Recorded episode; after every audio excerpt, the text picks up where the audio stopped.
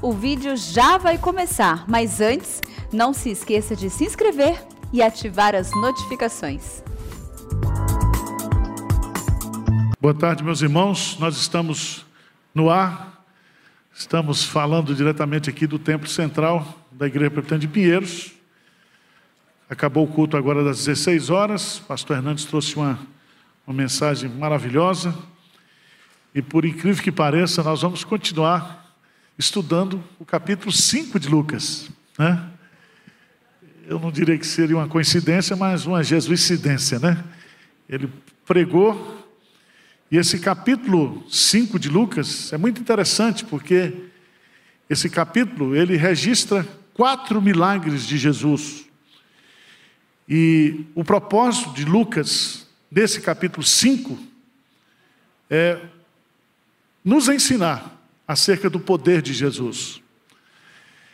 E ele vai mostrar no, na pesca maravilhosa, que nós vamos estudar aqui hoje, o poder de Jesus diante dos nossos fracassos e o controle que ele tem sobre a natureza. Depois desse primeiro milagre, ele vai fazer a cura do leproso, que o pastor Hernandes acabou de pregar. O poder de Jesus para curar. Depois, do versículo 17 a 26, a cura de um paralítico. E depois, do verso 27 até o final do capítulo, o poder de Jesus para transformar pecadores. Aquela cura maior, que é a cura que Jesus faz do ponto de vista espiritual. Eu quero trabalhar um pouquinho desse milagre de Jesus da pesca miraculosa. E a ênfase que eu quero dar para você nessa tarde, à luz desse texto, é sobre o poder de Jesus para transformar os nossos fracassos em vitórias. Amém? Deus,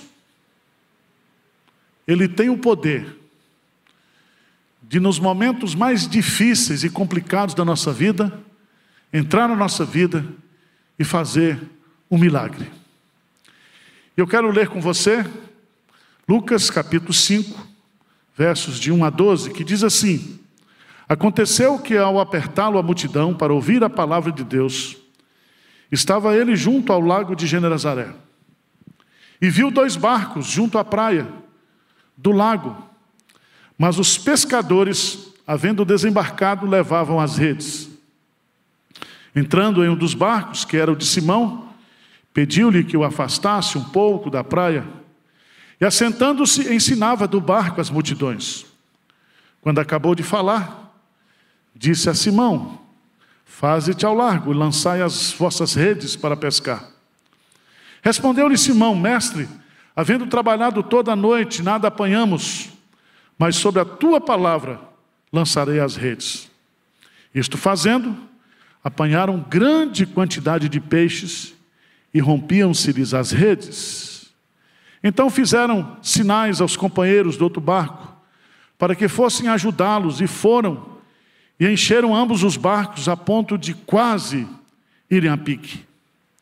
Vendo isto, Simão Pedro prostrou-se aos pés de Jesus, dizendo: Senhor, Retira-te de mim, porque sou pecador. Pois à vista da pesca que fizeram, a admiração se apoderou dele e de todos os seus companheiros, bem como de Tiago e João, filhos de Zebedeu, que eram seus sócios. Disse Jesus a Simão: Não temas, doravante serás pescador de homens.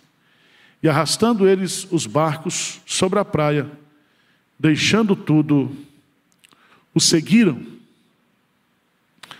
Meus prezados irmãos, um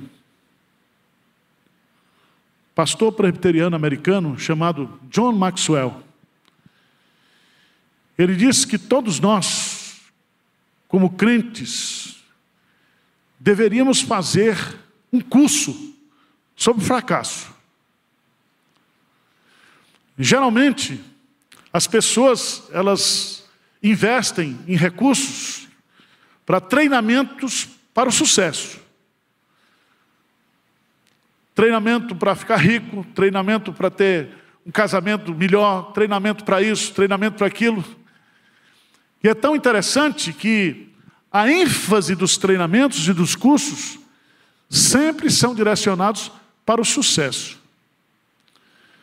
Mas John Maxwell, ele escreve um livro e defende a tese de que nós, ao invés, ao invés de sermos treinados para o sucesso, nós devíamos ser treinados para o fracasso. Fracasso. E ele vai listar algumas razões. A primeira delas é que eu e você, nós não estamos preparados para o fracasso.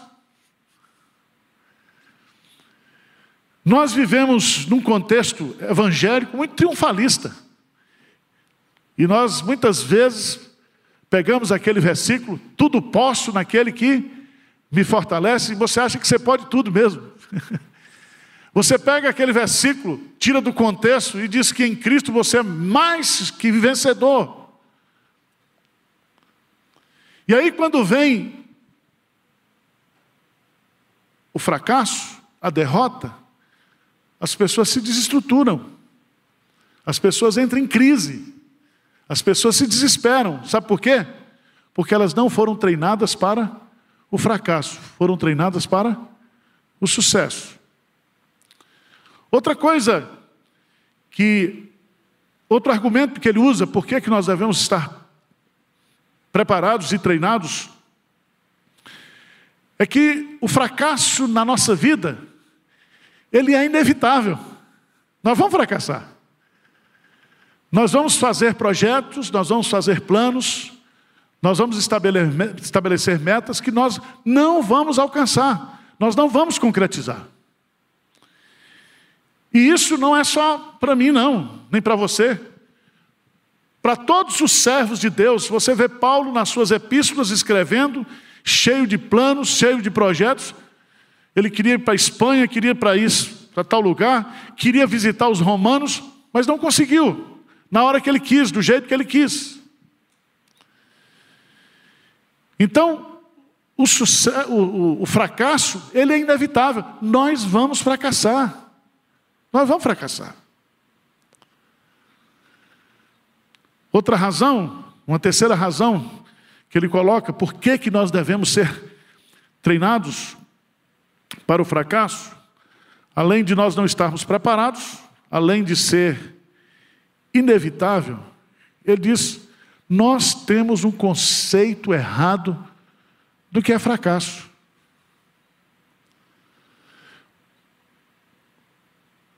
Temos um conceito errado.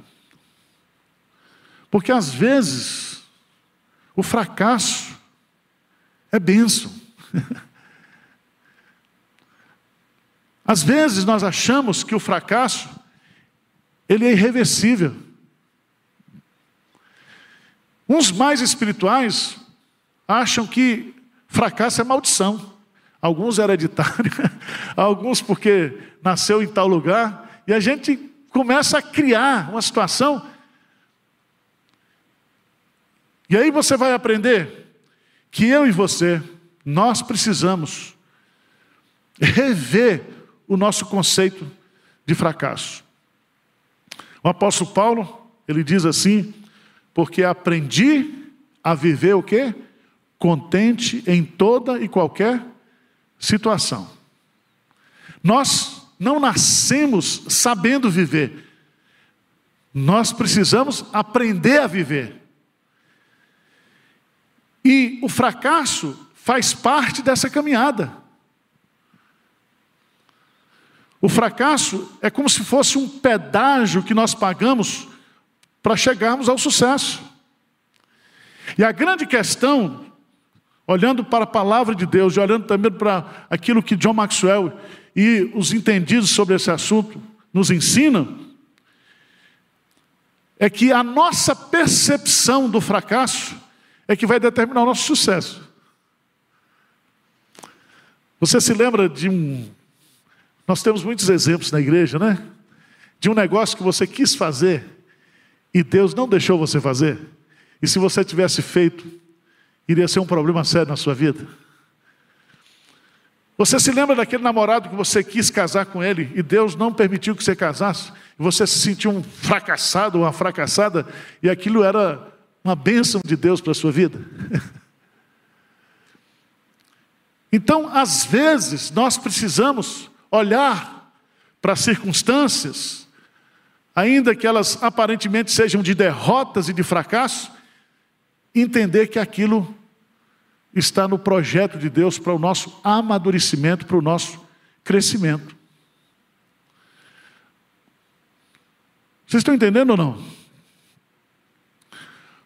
Por isso que o apóstolo Paulo ele diz assim: esquecendo-me das coisas que para trás ficam, eu prossigo para o alvo. Eu tenho um alvo.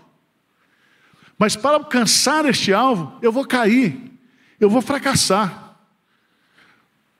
Mas eu vou me levantar. Então nós precisamos olhar para o fracasso como algo que faz parte da caminhada para o sucesso. Vocês estão entendendo ou não?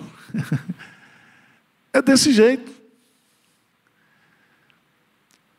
E aqui é nesse contexto que eu queria chamar sua atenção, porque esse texto vai nos ensinar que o pano de fundo aqui, o contexto onde aconteceu esse milagre, era um contexto de fracasso. Vocês sabem que Pedro e João, os filhos de Zebedeu, eles possuíam uma microempresa, eles eram sócios. Veja, por favor, aí. É, no versículo 10 de Lucas, capítulo 5, diz assim: Bem como de Tiago e João, filhos de Zebedeus, que eram o quê? Seus sócios. Então eles tinham uma empresa de pesca. Poderia ser chamado de uma microempresa hoje, de uma média empresa. Eles tinham barcos, eles tinham uma equipe de pescadores trabalhando com eles. E o contexto que Jesus se aproxima deles aqui é um contexto de fracasso, porque eles estão, veja aí, é, no versículo 2, que Jesus viu dois barcos junto à praia do lago, mas os pescadores, havendo desembarcado, lavavam o quê? As redes. Eles trabalharam a noite inteira. E eles nada o quê? pescaram. Então, o faturamento, eu não sei qual era a agenda de pesca que eles faziam. Os pescadores, eles obedecem às marés. Os pescadores, eles obedecem à, à questão da lua, porque as marés estão, de, de uma certa forma, influenciadas pela lua. Eles conheciam o melhor horário para pescar, eles conseguiam identificar onde estavam os cardumes. Esses homens, eles eram pescadores profissionais. Profissionais. Quanta gente nessa pandemia quebrou? Quanta gente fechou o seu negócio? Quanta gente está passando por dificuldades, por lutas? Quantas pessoas estão olhando para o fracasso de uma forma negativa? Quantas pessoas estão se sentindo fracassadas nesse momento? Porque as coisas não deram certo. Algumas foram demitidas do seu emprego, algumas estão tentando recomeçar a sua vida profissional, a sua vida comercial. Muita gente endividada, encalacrada, sofrendo nesse momento. E eu queria nessa tarde, à luz desse texto, trazer algumas lições para a minha vida e para a sua vida.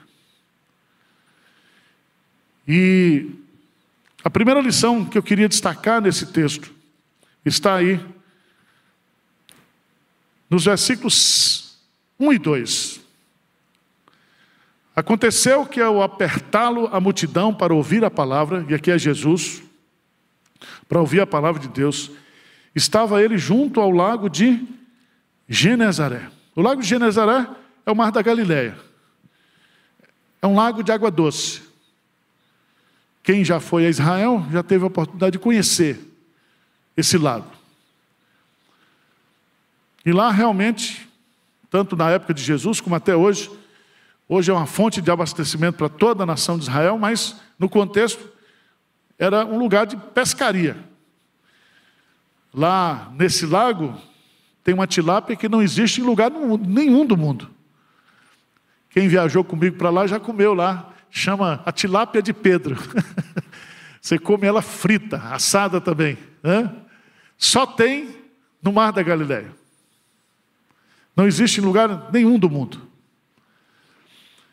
E é tão interessante porque daquele lago que o judeu põe o nome de mar, porque se precisar vender, ele vende como mar, não vende como lago, para faturar, porque judeu sempre valoriza o que tem. Esses homens tiravam o seu sustento. Tiravam o seu sustento. Agora veja que coisa interessante, que é nesse contexto, versículo 2, lê comigo aí, por favor. O que, que diz aí? E viu dois barcos junto à praia do lago, mas os pescadores, havendo desembarcado, lavavam as redes. Entrando em um dos barcos, que era o de Simão, pediu que lhe afastasse um pouco da praia. E assentando-se, ensinava do barco as multidões. Qual é a primeira lição que eu tiro aqui desse texto? Que eu aprendo aqui?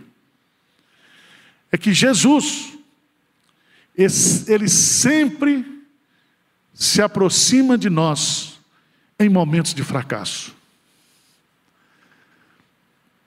Às vezes nós fazemos aquela oração, aquela declaração de Maria,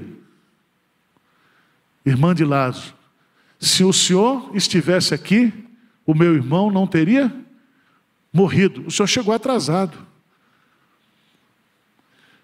Mas você sabe, pela narrativa de João, capítulo 11, que Jesus tinha total controle da situação. E a pergunta que eu faço para você aqui é que Jesus se aproxima e Jesus viu dois barcos. Você acha que Jesus não sabia quem era o proprietário daqueles barcos? Você acha que Jesus não sabia que aqueles homens que estavam lavando as redes, eles haviam trabalhado a noite inteira e não pescaram absolutamente nada? Você acha que Jesus, ao entrar num barco, ele não sabia que aquele barco era o barco de Pedro? O que, que você acha? Irmãos, Jesus conhece a nossa vida. Jesus, ele entra no nosso barco, ou ele revela a sua presença em nossa vida, em nosso barco, nos momentos mais difíceis. Mais difíceis. Nos momentos que nós pensamos que não tem mais jeito, nos momentos que muitas vezes nós achamos que a situação é irreversível, nos momentos em que nós queremos jogar a toalha, desistir, Ele entra. Ele entra. Eu queria que você fosse comigo, por favor, lá em Atos dos Apóstolos. Dois textos para a gente ler.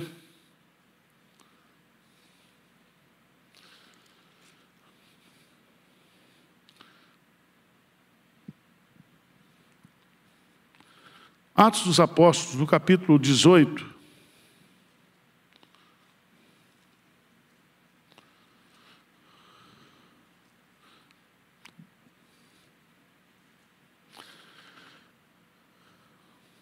Desculpa.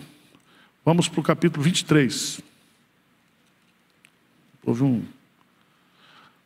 23. Eu queria que você lesse comigo o versículo 11. Paulo estava perante o sinédrio, havia toda uma celeuma, havia toda uma, uma situação que colocava em risco a vida de Paulo. E nesse momento tão difícil, que Paulo achava que ele não iria a Roma. Jesus aparece a ele e traz uma palavra de encorajamento.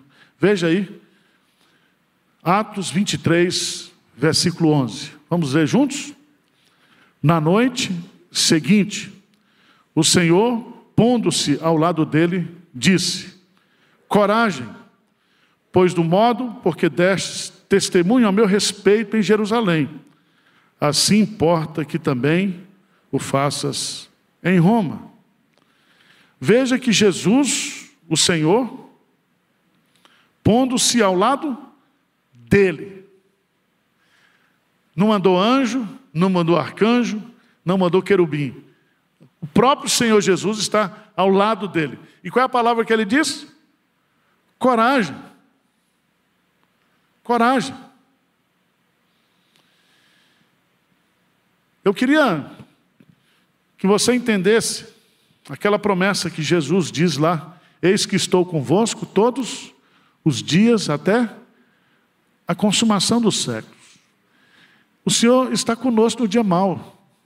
O Senhor está conosco no dia da dificuldade. O Senhor está conosco no dia da angústia. O Senhor está conosco nos dias do fracasso. E o bom é que ele não se afasta, ele se aproxima. Ele vem ao nosso encontro. Ele não nos abandona. Então, a primeira lição que eu aprendo desse texto é que Jesus sempre se aproxima de nós em momentos de fracassos. A segunda lição que eu aprendo aqui desse texto é que nós não devemos deixar de servir a Jesus em tempos de fracasso. Veja no texto, Lucas, capítulo 5, versículo 3, que Jesus entra no barco, que era o de Simão, e lhe faz um pedido. Qual é o pedido? Que ele se afastasse um pouco da praia. O que é que Jesus Cristo queria fazer? Ele queria usar a acústica da água para falar às multidões. As multidões. E é interessante que Pedro, ele não havia se convertido aqui ainda.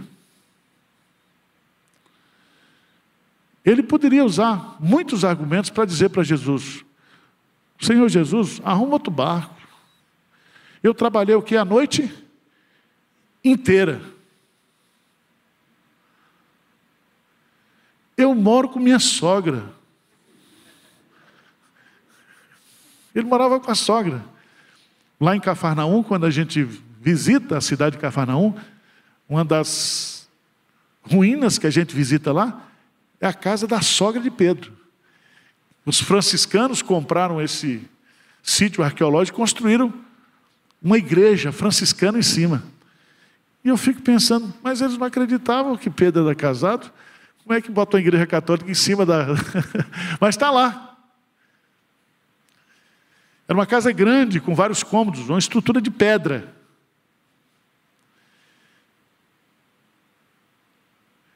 E você sabe que o pescador, como diz aquela música de Dorival Caymmi, né? A minha jangada está saindo para o mar. Vou trabalhar. e geralmente eles trabalham não somente para o faturamento, mas também para o sustento diário. O pescador ele vive do que pesca, ele come o que ele pesca. Agora você imagina depois de passar por tudo isso, chega Jesus e pede emprestado o barco para ele. Você já pensou nisso? Você que é crente, está passando por um fracasso, mas você tem compromisso na igreja, você tem que cantar no coral, você é professor de escola dominical, você é pastor, você é oficial da igreja, e acontece problemas na sua vida, fracasso na sua vida, e o pastor ainda diz: Olha, vocês precisam vir trabalhar, vocês precisam vir servir na igreja, Vocês precisam servir ao Senhor. Muita gente, quando passa por um problema, por um fracasso, ao invés de se aproximar de Deus e da igreja, se afastam. Se afastam. Agora você imagina, né, eu não sei o que, que Jesus ensinou às multidões daquele dia. Não sei qual foi o período de tempo que Jesus ensinou. Mas Pedro não podia deixar de estar ao lado de Jesus. Porque o barco não tinha motor na época, tinha que ser através do esforço do pescador. E Pedro lá sentado, preocupado com a esposa, preocupado com o faturamento da empresa, preocupado com a sogra, preocupado com o seu sustento, preocupado com as duplicatas para pagar, e ouvindo Jesus pregar. Jesus podia estar pregando assim, né? Não andeis ansiosos por coisa alguma. Não fique preocupado com o que você vai comer, com o que você vai vestir, porque Deus cuida de todas essas coisas. Eu não sei o que, que Jesus ensinava às multidões, mas ele estava ali sentado e obrigatoriamente ele teve que ouvir tudo que Jesus estava ensinando o quê? As multidões.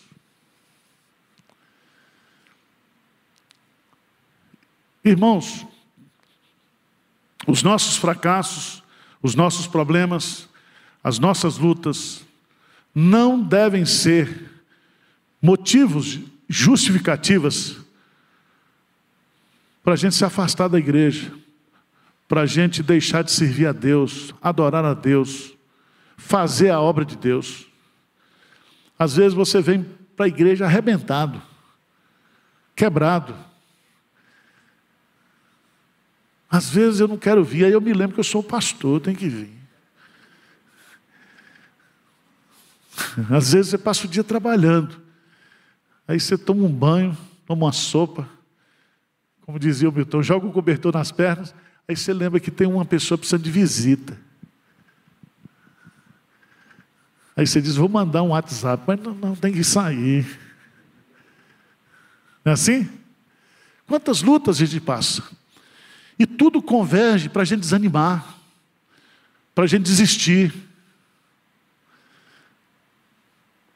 Mas eu quero dizer para você, nessa tarde, não deixe que os fracassos impeçam você de servir a Deus, de vir para a casa de Deus, de colocar o que você tem a serviço de Deus. Ele não pescou, mas ele estava com barco ainda. A empresa estava aberta. Tá certo? Vamos para a terceira lição. Terceira lição. Versículo 4 diz assim: Quando Jesus acabou de falar, você já vê, observe que Pedro não interrompeu a agenda de Jesus. Ele ficou quietinho lá no barco, ouvindo Jesus ensinar as multidões, falar às multidões. Quando Jesus acabou o sermão, o que, que diz o texto? Disse a Simão: Faze-te ao largo e lançai as vossas redes para pescar. Preste atenção, irmãos, que aqui o negócio fica mais complicado, porque Jesus não entendia, do ponto de vista profissional, nada sobre pesca. Quem é que entendia de pesca? Pedro, humanamente falando. Você está com um problema no casamento.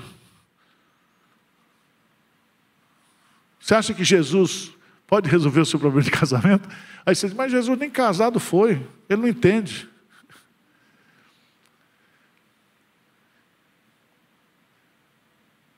Qual era o horário correto, humanamente falando, para pescar? À noite. Jesus agora está provavelmente ao meio-dia, às 11 horas da manhã, sol a pino. E Jesus então fala para Pedro: Pedro, é o seguinte, vamos para o meio do mar. Vamos para o meio do mar. Faze-te ao largo e lançai vossas redes para pescar. Preste atenção que aqui Jesus ele é poderoso para fazer um milagre em tempos de fracasso. E todo fracasso, todo milagre começa com uma ordem. Começa com a ordem. E se você observar aí, o, o versículo 4 está no imperativo. Faze-te ao largo e lançai as vossas redes para pescar. Então, para que um milagre aconteça na minha vida, num tempo difícil, num tempo de fracasso, nós precisamos obedecer ao comando de Jesus. Nós precisamos obedecer à palavra de Deus. Nós precisamos obedecer à vontade de Deus, aquilo que Deus está mandando a gente fazer. Ainda que eu e você, nós nos achamos competentes. O que é que Jesus entende de empresa? O que é que Jesus entende de comércio? O que é que Jesus entende de indústria? O que é que Jesus entende de bolsa de valores? A gente começa a levantar uma série de questões e diz assim: a Bíblia nem fala nesses assuntos.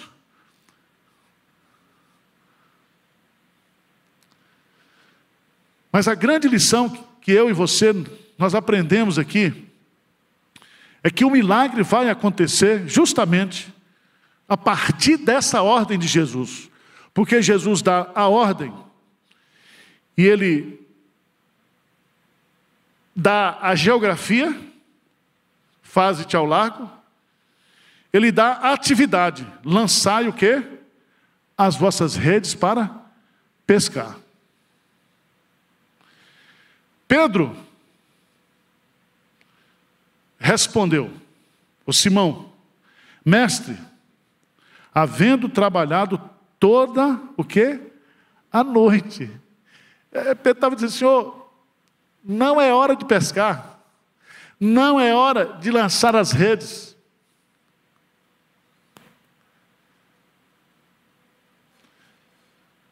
Muita gente pode dizer para você assim, agora, nessa pandemia, no quadro econômico brasileiro que nós estamos vivendo, não é hora de começar um negócio novo, não é hora de você reinventar alguma coisa, porque você está olhando para as circunstâncias, você está olhando para os dados econômicos, você está olhando para o que está acontecendo no mundo.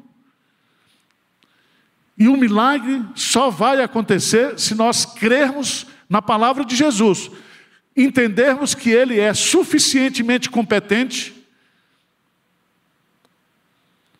para resolver qualquer problema em qualquer área da minha vida, qualquer esfera da minha vida.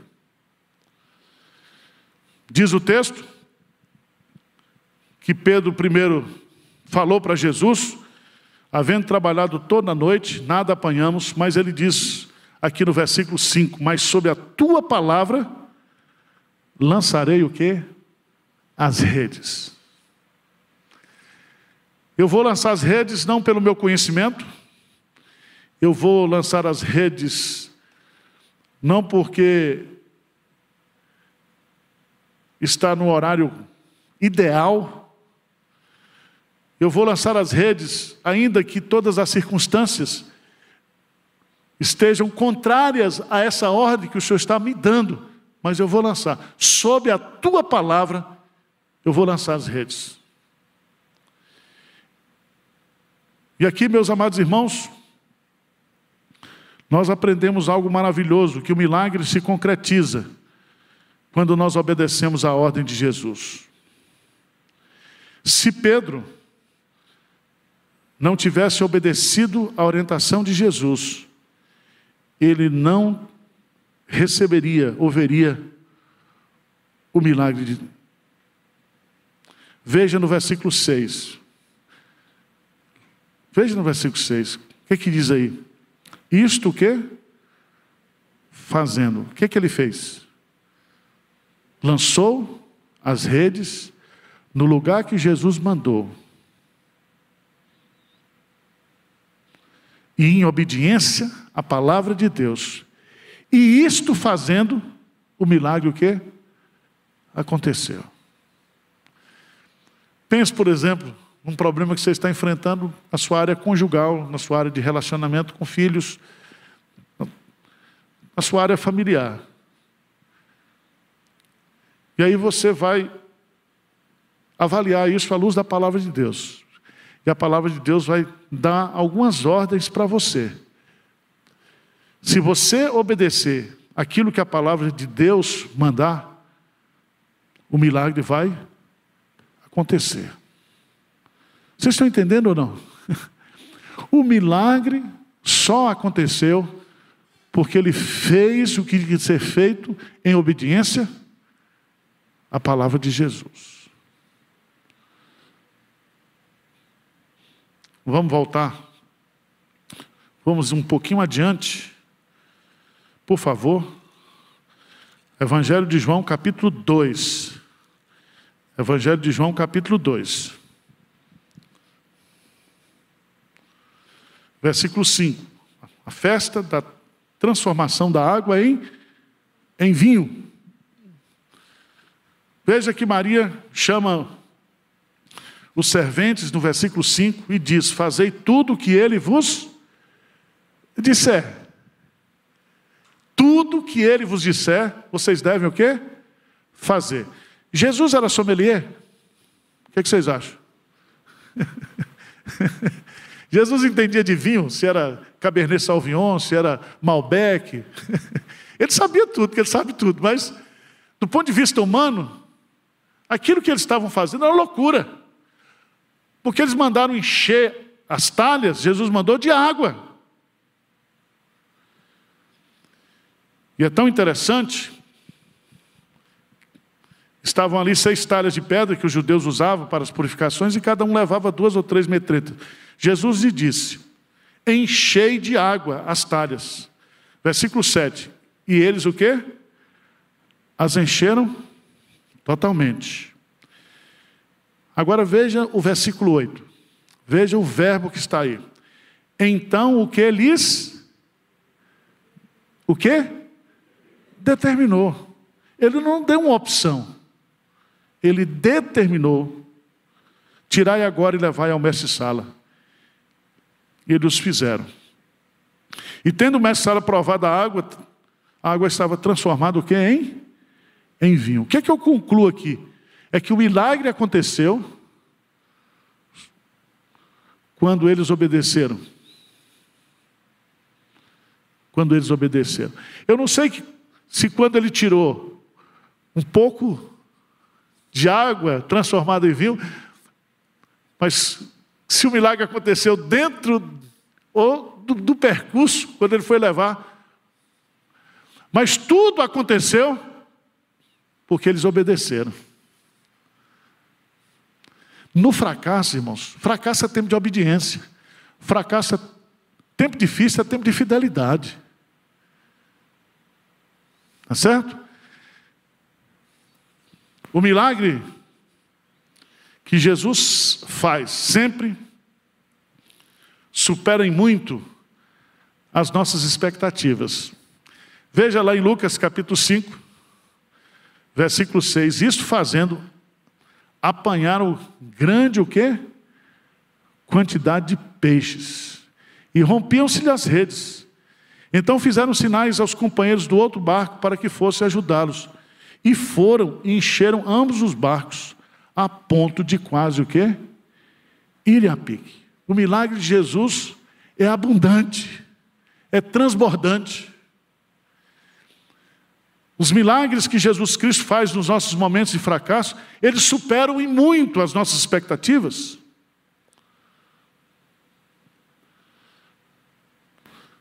Os peixes pescados encheram dois barcos. Dois barcos. E o que é que esse milagre revela? No versículo 8, diz assim: Vendo isto, Simão Pedro prostrou-se aos pés de Jesus, dizendo: Senhor, retira-te de mim, porque sou pecador. Duas coisas. O milagre revela quem é Jesus. A divindade santa de Jesus, o poder que ele tem sobre a natureza, o poder que ele tem sobre a criação. Porque, provavelmente Jesus, quando mandou ele jogar, lançar as redes, Jesus deu uma ordem para os cardumes. Você acredita que Deus manda nos peixes? Quando, quando Jonas foi jogado no mar, quem foi que determinou que a baleia comesse? Engolisse a, a Jonas. Quem foi que depois disse para a baleia: vomita o cara aí? então Deus tem o um controle sobre tudo e sobre todos. Então não existe acaso na vida do crente, não existe circunstâncias da nossa vida que estejam fora do controle de Deus. Mas o milagre revela a divindade santa de Jesus, mas esse milagre revela também a nossa humanidade, o quê? Pecadora. Pedro diz: Retira-te de mim, porque sou pecador. Irmãos, nós somos tão incrédulos. Eu me lembro do caso de Zacarias, né? Zacarias e Isabel. Eles passaram mais de 30 anos orando para que Deus desse um filho para eles. Quando o anjo Gabriel vai e anuncia para Zacarias que João Batista iria nascer, ele diz: Eu não acredito. Mas o cara passou mais de 30 anos orando. Quando Deus diz: Vou responder, ele diz: Eu não acredito. Aí o anjo falou: Então você vai ficar mudo até o menino nascer. Então preste atenção. Deus responde às nossas orações. Não existe prazo de validade para oração. Você orou aqui hoje.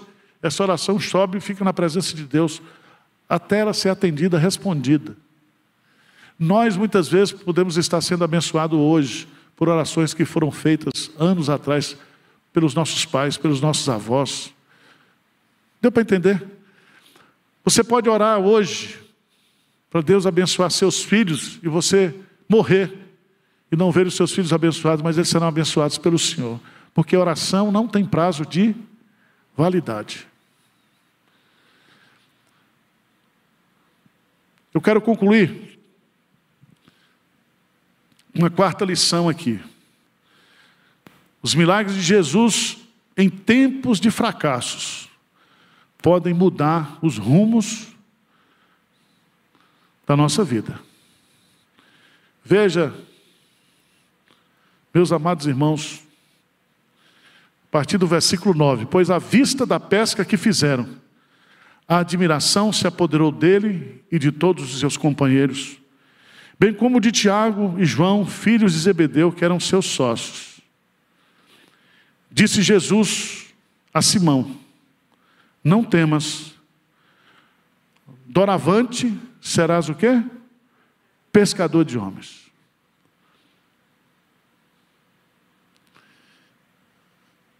Se eu fosse Pedro e João, eu contratava Jesus para ser meu sócio. Você não faria o mesmo? Porque a gente não ia errar uma pescaria. e a empresa ia bombar. Eu ia fazer aquela oração: traga Jesus como seu sócio na sua empresa. Não. Não sou eu que digo o que Jesus deve fazer, Ele é que diz o que eu devo fazer. E Ele diz: a partir de hoje, a partir desse milagre, eu quero dizer para vocês que vocês não serão mais pescadores de peixes, mas vocês serão pescadores de homens. Eu tenho um projeto para vocês. E diz o texto que eles arrastaram os barcos, deixaram tudo e seguir a Jesus. Eles vão começar agora uma nova jornada. Irmãos, presta atenção, às vezes um fracasso vem na minha vida, na sua vida, porque Deus tem um projeto novo para mim e para você. Ele quer usar você em outra área. Ele quer usar você para algo muito mais exponencial do que você está imaginando, do que você está pensando. Então, esse fracasso aqui não foi maldição, foi o quê? Benção. Benção. Eu me lembro de um amigo nosso, ovelha nossa, lá da igreja de Pinheiros, quando a gente estava lá ainda, ele trabalhava numa grande empresa, construtora, ele era chefe de TI, ele era o cérebro dessa grande construtora. E um dia, ele recebeu as contas. De uma forma inexplicável, de uma forma imerecida, porque ele era um, um gestor de TI muito bom. E ele ficou muito abatido. E aí ele foi lá na igreja e disse: Pastor, o que é que Deus tem para a minha vida? Eu não sei. E ali ele chorou, todo meio desesperado. E eu falei, meu irmão, tenha calma, vamos orar. Porque se Deus permitiu que isso acontecesse na sua vida, é porque Ele tem coisa melhor. Três meses depois, ele foi contratado por uma empresa americana de software. E ele teve uma mudança na vida dele. E ele se tornou um grande investidor na área de missões. E tudo começou na vida dele. Ele foi demitido. Ele achava que aquela consultora era o grande projeto que ele tinha para a vida dele, mas Deus tinha o quê? Outros planos. Então, se você fracassou, se você está no meio aí de, uma, de um redemoinho, de um furacão, e você está achando que sua vida é um fracasso, não, meu irmão. Jesus se aproxima de nós nesse momento, para que nós o obedeçamos e para que ele faça um milagre na nossa vida e para que Ele mude os rumos da nossa vida. Amém? Vamos ficar de pé, vamos orar.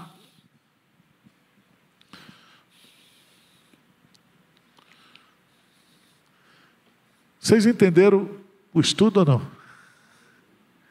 Hein? Às vezes eu falo assim, fico, será que o povo entendeu mesmo?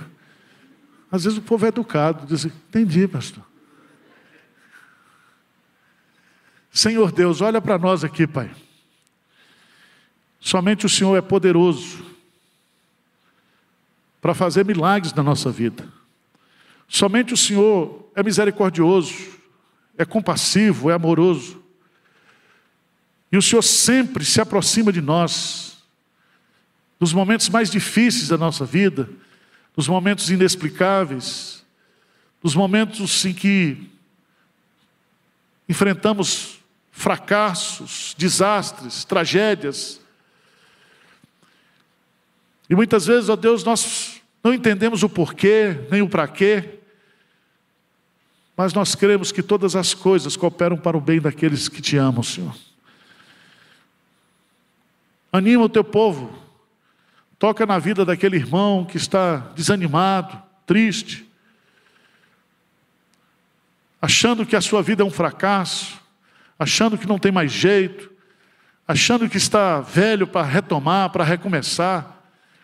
Deus restaura a nossa sorte nessa tarde, restaura a nossa esperança, a nossa fé, a nossa expectativa.